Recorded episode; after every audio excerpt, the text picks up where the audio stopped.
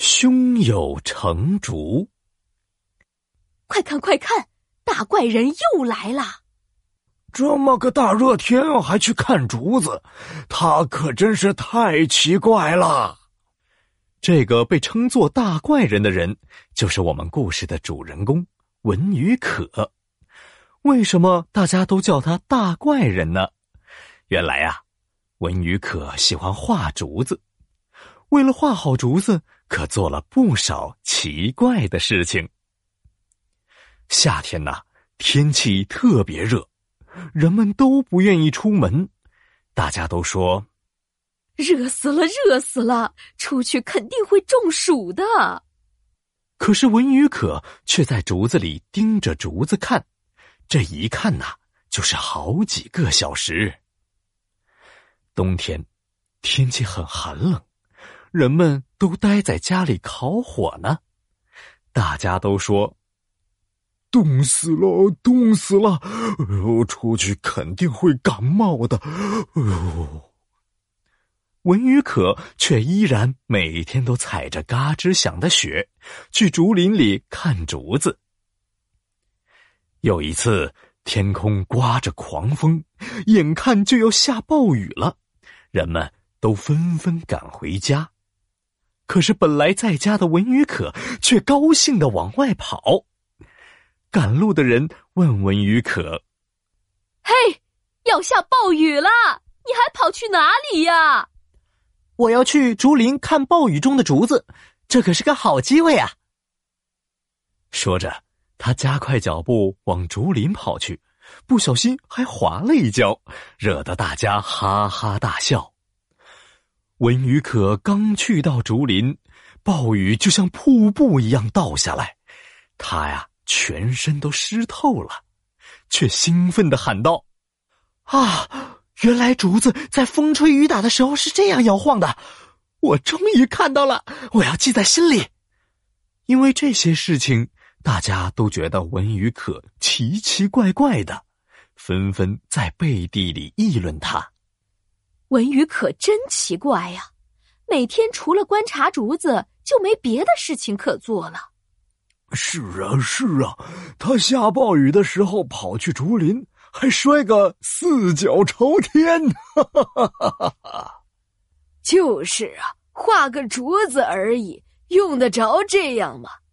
这个文宇可真是个大怪人。文宇可呢？他不仅没有理会这些人，还把自己家的院子都种满了竹子，这样我就从早到晚都可以看到竹子，不用跑竹林那么远了。文宇可每天都仔细的观察竹子的不同生长形态，并且认真画下来。哦，哦，阴天的竹叶是这样的，嗯，起风时是这样的。原来春夏秋冬竹子的颜色和姿态都不一样呢。嗯，日子久了，文宇可对竹子了解的一清二楚。终于有一天，他画竹子根本不用画草图，很轻松的就能把竹子画的跟真的一样生动自然。他高兴的说：“ 哈哈，看来我的时间和努力都没有白费。每次画竹子之前，我的心里就已经知道竹子是什么样子了。”文宇可的竹子画得越来越好，名气也越来越大。再也没有人说他是大怪人了，还有很多人专门去他家买画呢。有一天，一个客人故意为难他：“我听说你很会画竹子，那你可以在五分钟之内画一幅暴风雨中的竹子图吗？”五分钟，这时间也太短了，怎么画的好嘛？这也太难为文宇可了。哎呦，就是啊，暴风雨中的竹子，那是个什么样啊？我还真没留意过呢。哎呦，这草图都不知道怎么画。大家都觉得这是一件根本就不可能完成的事，可是文宇可却不慌不忙的对那位客人说：“五分钟足够了，您稍等一下吧。”说完，文宇可就铺开画纸，拿上笔，刷刷刷的画起来。围观的人都惊呆了。哇，这个文宇可连草稿都不画啊，真是神了！才过去三分钟，文宇可就画好了。